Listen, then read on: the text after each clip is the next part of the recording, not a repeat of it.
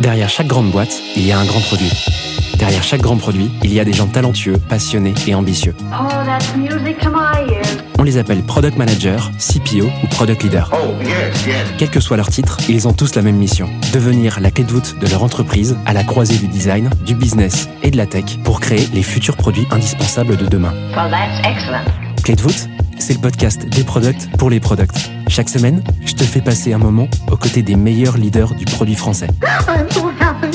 Avec une mission, te livrer tous leurs secrets, méthodes et apprentissages pour devenir toi aussi la clé de voûte de ton entreprise. You know what? I like that idea. Ce podcast est rendu possible par Stellar, un accompagnement que j'ai lancé pour aider les products qui veulent propulser leur carrière. Oh, what's gonna happen to me? Que tu réfléchisses à ta prochaine aventure ou que tu veuilles décupler ta progression, notre équipe et nos mentors sont à tes côtés et t'accompagnent à travers des programmes sur mesure. No.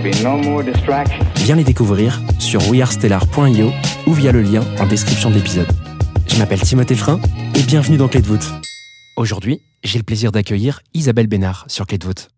Isabelle est une passionnée de technologie qui découvre le product management chez Amazon en 2011. Après y avoir occupé un premier rôle de Head of Product, elle rejoint Global Fashion Group issu du startup studio Rocket Internet en tant que directeur produit, puis l'entreprise canadienne Essence. En 2019, Isabelle devient VP Product de Lightspeed, puis rejoint Miracle en 2021 pour diriger une équipe produit de 15 personnes qui a triplé depuis. Elle vient sur Clé de voûte nous parler de ses 12 ans d'expérience en product management et nous partage ses apprentissages pour scaler une organisation comme peu existe en France. Je te laisse quelques secondes pour te préparer et je te souhaite une bonne écoute. C'est parti pour euh, l'open mic de cet épisode. Euh, de quoi tu veux nous parler euh, dans cette partie? Comme on en a beaucoup parlé en première partie, j'ai fait pas mal de postes ces dernières années et je pense qu'il y a un enjeu, c'est comment tu prends ton poste, la prise de poste initiale. Il y a quand même des éléments importants à garder en tête. J'adore ce sujet, c'est trop cool. J'ai hâte de voir ce que tu vas nous raconter. Comment tu vois ça? Comment tu veux qu'on l'aborde? Écoute, moi je vois vraiment quatre points qui sont hyper importants. Euh, la première chose quand on arrive, c'est de se taire et d'écouter et de diagnostiquer du coup ce qui se passe. Euh, le deuxième point, c'est vraiment établir un plan d'action. Euh, une prise de poste, c'est comme euh, n'importe quel projet qu'on commence, il faut un plan d'action. Le point 3, c'est euh, peut-être de, bien réfléchir à comment on va embarquer les autres dans ce qu'on veut faire, dans son plan d'action, le fameux. Et enfin, je pense que ce qui est important, c'est de vraiment faire les- les- les choses en pleine conscience. Trop bien. Est-ce que ça, c'est valable, tu penses, pour des gens qui sont à des postes de, direction euh, produit? Ou est-ce que tu penses que c'est valable aussi pour un PM en début de carrière qui arrive dans un, un nouveau job? C'est surtout valable pour quelqu'un qui commence sa carrière et qui arrive euh, sur un poste. Euh, c'est hyper important. Quand on arrive, on a toujours tendance à se dire qu'on connaît les réponses et qu'on a plein de choses trop bien à mettre en place. Et en fait, il faut se rappeler que les gens, ils sont là depuis longtemps, ils ont mis des choses en place pour une bonne raison. Je veux dire, normalement, on travaille avec des gens plutôt intelligents et qui ont, qui ont réfléchi euh, à pourquoi est-ce que les choses sont la façon dont elles sont. Et donc, je pense que c'est un peu d'humilité de se rappeler que quand on commence un nouveau poste, il faut avant tout se taire et écouter. Waouh Donc là, tous les gens qui vont débarquer dans le poste, ils vont se dire Ok, demain, je ferme ma tronche, je dis rien. Non, mais c'est hyper intéressant. C'est vrai que quand tu arrives dans un nouveau poste, tu as envie aussi de prouver que tu sais faire et que tu as envie de bien faire. Tu es plein d'énergie, tu es au taquet. Il y a des gens autour de toi qui sont, pour certains, un peu usés, tu vois. Et donc, c'est vrai que c'est hyper tentant de dire Bon, écoute, euh, laisse-moi prendre le contrôle, ça va bien se passer. Mais comment tu, euh, comment tu ferais ça pour cette, ce premier point qui est euh, écouter et, et diagnostiquer un petit peu, faire un peu ton, ton état des lieux? Comment tu ferais ça euh, concrètement? Alors effectivement, on veut pas passer pour quelqu'un qui n'a rien à dire non plus, donc je pense qu'il faut expliquer sa démarche. Dire, bah, euh, de dire que ben voilà, euh, comme tu arrives, tu as envie d'observer un peu ce qui se passe. D'ailleurs, euh, on peut proposer euh, d'aller faire du shadow dans les équipes, bien sûr la scène, il faut quand même passer un peu de temps, mais dans les autres équipes, comment, est-ce que euh, comment les choses se passent. Euh, même, euh, c'est hyper intéressant de bien comprendre les dynamiques dans l'entreprise, comment est-ce que les autres départements travaillent avec le tien. Et donc, et donc expliquer sa démarche à son manager, à ses équipes en disant moi dans mon process d'onboarding j'ai besoin de comprendre comment la boîte fonctionne. Et donc dans la mesure du possible d'aller observer. Et quand on observe on n'est pas passif, on n'est pas juste en train de regarder ce qui se passe mais de se dire ok il y a ça qui marche bien, il y a ça qui marche moins bien, il y a telle dynamique qui, fonctionne pour telle raison, poser des questions. Euh, quand je dis se taire, c'est un petit peu exagéré, il faut poser des questions quand même, comprendre pourquoi est-ce que certaines choses sont faites d'une certaine façon. Donc vraiment, on est dans le processus de diagnostic. Et là, euh, je pense que les gens euh, valorisent beaucoup le fait qu'on essaye de prendre le temps de comprendre pourquoi est-ce que les choses sont faites d'une certaine façon. Tu sais, c'est comme euh, quand euh, tu rencontres quelqu'un pour la première fois. Comment est-ce que tu fais euh, pour, pour que la conversation soit soutenue sur un moment? Ben, En fait, c'est en posant des questions à l'autre, de montrer que l'autre est, intéressant, qui fait que finalement la conversation va continuer et qu'il y ait une vraie conversation. Si tu arrives en disant bonjour, c'est moi et voici ce que je fais, voici qui je suis, c'est possible que la conversation s'arrête parce qu'en fait, il n'y a pas de discussion, voilà, il n'y a pas d'échange. Et donc, pour moi, c'est un peu la même chose quand on prend le poste qu'on découvre un nouvel environnement. C'est important de prendre le temps nécessaire d'étudier son environnement. Et donc, quand tu dis étudier l'environnement, tu parlais un peu de shadowing tout à l'heure, c'est intéressant. Euh, alors pour ceux qui ne sauraient pas ce que c'est que le shadowing, je le fais rapidement. Ça veut dire, ça consiste en fait euh, à être un peu dans l'ombre de quelqu'un, d'être à côté de quelqu'un, de l'écouter, de regarder comment il bosse. Ça peut être du shadowing avec les sales, par exemple, avec les products, n'importe quoi. Et ma question justement, c'est est-ce que tu conseilles à une personne qui arrive, surtout en début de carrière, d'aller faire du shadowing auprès de n'importe qui dans la boîte ou des postes qui sont quand même proches euh, du sien Bah, écoute, euh, après, ça va dépendre du contexte dans lequel euh, tu arrives, mais bien sûr, il faut prioriser euh, ce shadowing. Je pense que déjà, ça peut être intéressant, ne serait-ce que d'aller dans les daily stand-up des autres équipes produits, si on a d'autres, de voir comment est-ce que les choses sont faites. Donc, c'est très proche quand même du rôle de PM. Et puis ensuite, de regarder effectivement quelles sont les équipes avec lesquelles tu as le plus de chances de travailler. Donc, si c'est les équipes de sales, de commerciaux, ben, passer un peu de temps avec eux. Regardez comment ils pitchent aussi le produit. Si c'est pour vendre le produit. Si c'est des équipes de customer success ou euh, de service client euh, qui doivent répondre à des appels toute la journée, c'est hyper instructif de, pre- de prendre le casque à côté et écouter bah, quels sont les problèmes qui sont remontés par les clients. C'est pas le cas chez Miracle parce que ce sont des grandes entreprises et donc c'est plutôt euh, euh, un accompagnement très proche. Mais dans mes entreprises d'avant où on a euh, des centaines de milliers de clients, il y a un service client qui répond au téléphone. Passer une matinée assis à côté euh, d'un agent du service client, écouter ce que les clients disent, c'est très instructif. Et c'est déjà un début de discovery en plus. Ce n'est pas que pour euh, apprendre euh, son environnement, c'est aussi une bonne façon de comprendre comment on peut apporter de la valeur déjà euh, pour notre produit, de créer des relations avec les gens qui peuvent être au quotidien avec les utilisateurs, avec les clients. Et créer cette relation-là, en fait, ça n'a pas de prix et c'est bien de le faire dès le début. Pendant combien de temps tu penses qu'il faut faire ça, ce, cette espèce de- de- d'état des lieux de connaissance? Je, je pense qu'un mois ou deux, c'est quand même pas mal. Il faut se taire pendant un mois ou deux. Il faut poser des questions pendant un mois ou deux. Je vais, je vais me reprendre du coup, on se tait pas. On pose des Je questions pendant un mois ou deux. Je pense que le message est, est passé. La deuxième étape, tu disais que c'était de construire, de mettre en place un plan d'action. Euh, T'as quoi en tête quand tu dis ça?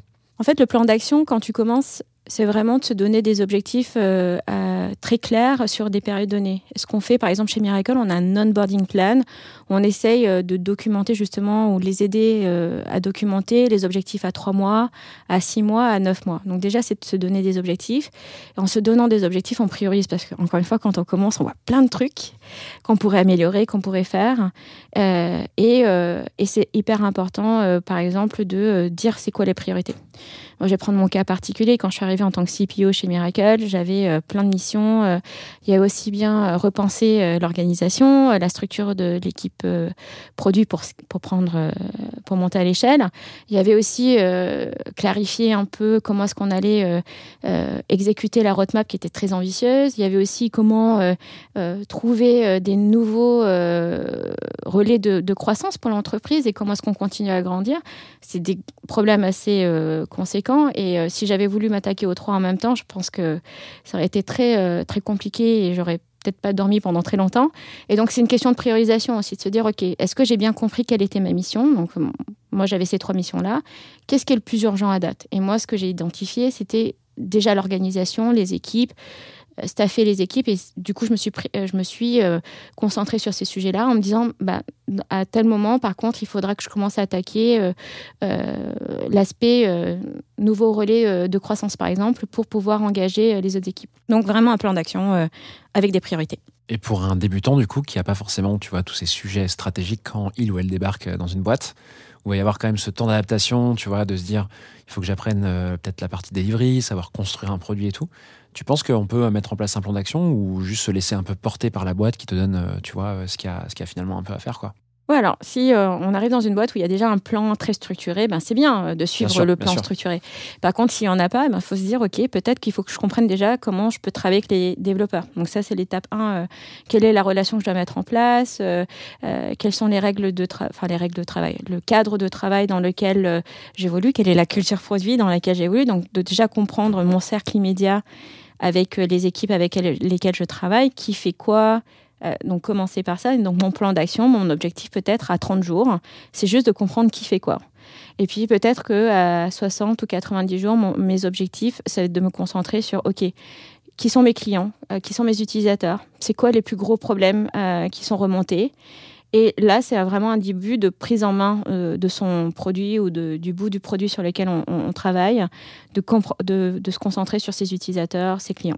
Et puis là, en fonction, euh, on, peut, imaginer plein de choses, mais euh, commencer par vraiment comprendre son environnement, encore une fois, ses équipes, comment on travaille, et puis comprendre son produit, ses clients, ses utilisateurs, leurs pain points, leurs difficultés, les frictions, c'est des objectifs qu'on peut se mettre dès le début. Troisième point, du coup, l'étape suivante, c'est quoi pour toi?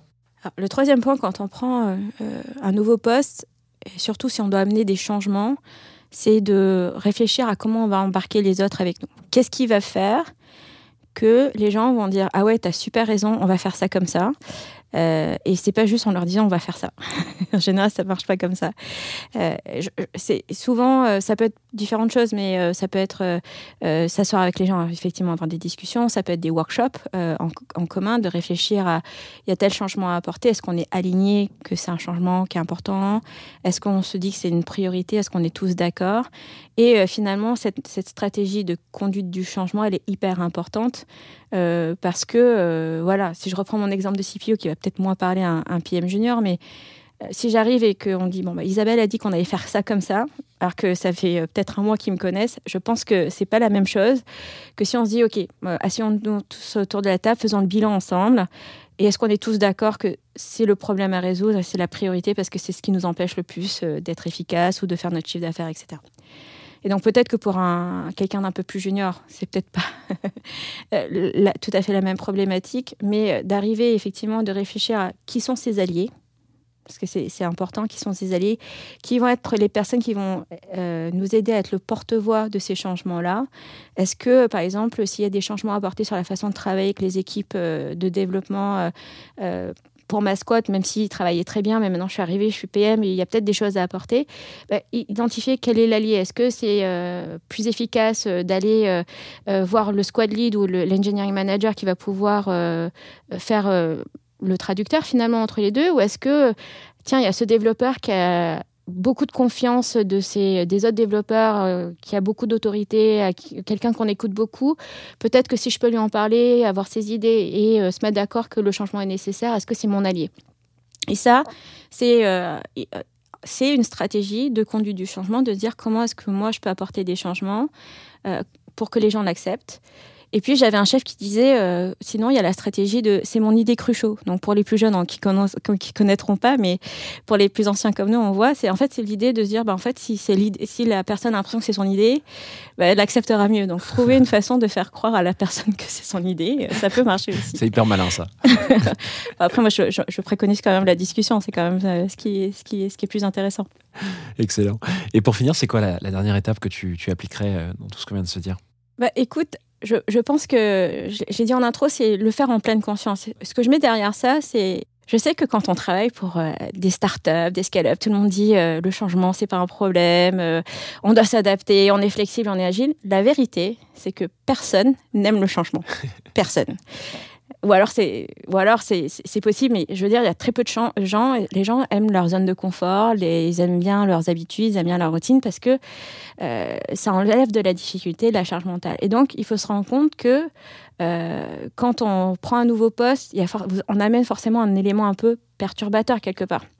Euh, même si c'est pas conscient, mais on est, il y a un élément différent et on change les, les dynamiques, on change la façon dont les choses se passent, voilà. Et donc il faut garder ça en tête en se disant faut se mettre, en fait, encore une fois, comme dans le produit, se mettre dans les chaussures de, de ses utilisateurs. Mais là, c'est se mettre dans les chaussures des gens euh, qui font partie de son équipe et de se rendre compte bah, quelle est euh, finalement cette perturbation qu'on amène.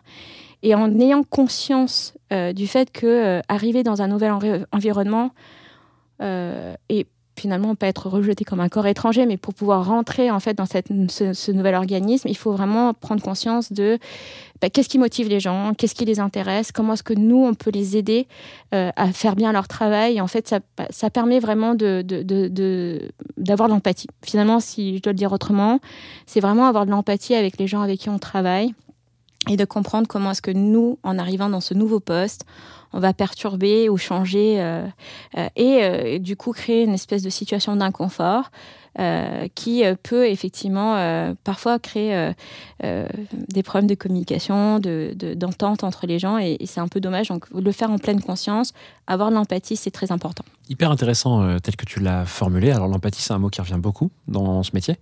Mais euh, le fait de le formaliser un petit peu, voire même de l'écrire, tu vois, euh, de voir les constats, et, et je sais pas si c'est comme ça que tu le voyais, mais moi, du coup, tu me donnes l'idée de me dire, euh, bah, une fois que j'ai- noté un peu les constats de ce que vivent les autres, je peux aller les voir en disant est-ce que c'est vraiment ce que tu vis, tu vois? Et je trouve ça super cool, même euh, en termes d'intégration dans une équipe, euh, de montrer que tu as fait ce travail-là, quoi. Mm. Cette prise de recul qui va en plus t'aider, en plus derrière, dans ton job quotidien, surtout, surtout si tu es débutant. C'est non, c'est hyper intéressant ce sujet, tu vois. J'avais pas vu ça avant, donc Ouais, bah, écoute, hyper cool. Tu vois, il y y a des outils qui existent et qu'on oublie un peu parfois, mais les rapports d'étonnement. Tu vois, euh, si tu fais ton rapport d'étonnement auprès des équipes euh, avec lesquelles tu travailles, même auprès de ton manager, euh, c'est toujours hyper intéressant parce que c'est ta lecture de la situation et du coup, tu vois, les, les gens prennent du recul par rapport à, à- à ça et en même temps, ils réfléchissent finalement à OK, qu'est-ce qui fonctionne, qu'est-ce qui Ouais. fonctionne pas. Et un rapport d'étonnement, en fait, je crois qu'on c'est plus trop à la mode maintenant, mais en vrai, ça marche super bien. Trop bien. Pour synthétiser cette partie, euh, pour qu'on en finisse là-dessus, euh, ce serait quoi du coup les, les 3-4 points là qu'on vient d'évoquer ensemble pour euh, réussir euh, bah, une arrivée euh, dans, un, dans un job? Bah, écoute, si on reprend en point 1, c'est prendre le temps euh, d'écouter, d'observer, de poser des questions. Euh, c'est euh, avoir un vrai plan euh, d'action euh, euh, et prioriser, ce qui est le plus important. Je pense qu'en point 3, ce qui est important aussi, c'est euh, de se dire qu'il faut qu'on embarque les gens dans ce qu'on a envie de faire, notre plan d'action, les changements qu'on veut amener, et puis euh, avoir beaucoup d'empathie. Trop bien. Merci beaucoup Isabelle pour tout ce que tu nous as livré. Il y a plein plein de choses hyper intéressantes à approfondir et des conseils à, à, je pense, à, à mémoriser euh, dans, dans cet épisode. Voilà, j'espère que cet épisode t'a plu. I have everything here. Si c'est le cas, tu peux me soutenir de deux façons. Laisser 5 étoiles sur Apple Podcast ou Spotify et un petit commentaire, ou partager cet épisode à une personne de ton entourage. Oh, yes, yes. Je te remercie vraiment pour tes retours. C'est grâce à toi que j'améliore Clé de voûte pour le rendre utile à ton quotidien. Darling, this trip's an inspiration. N'oublie pas, si tu réfléchis à ta prochaine aventure ou à décupler ta progression, nous avons l'accompagnement qu'il te faut sur wearestellar.io. Well, that's excellent. Je te donne rendez-vous la semaine prochaine pour un tout nouvel épisode riche en contenu actionnable. À très vite I'm so happy.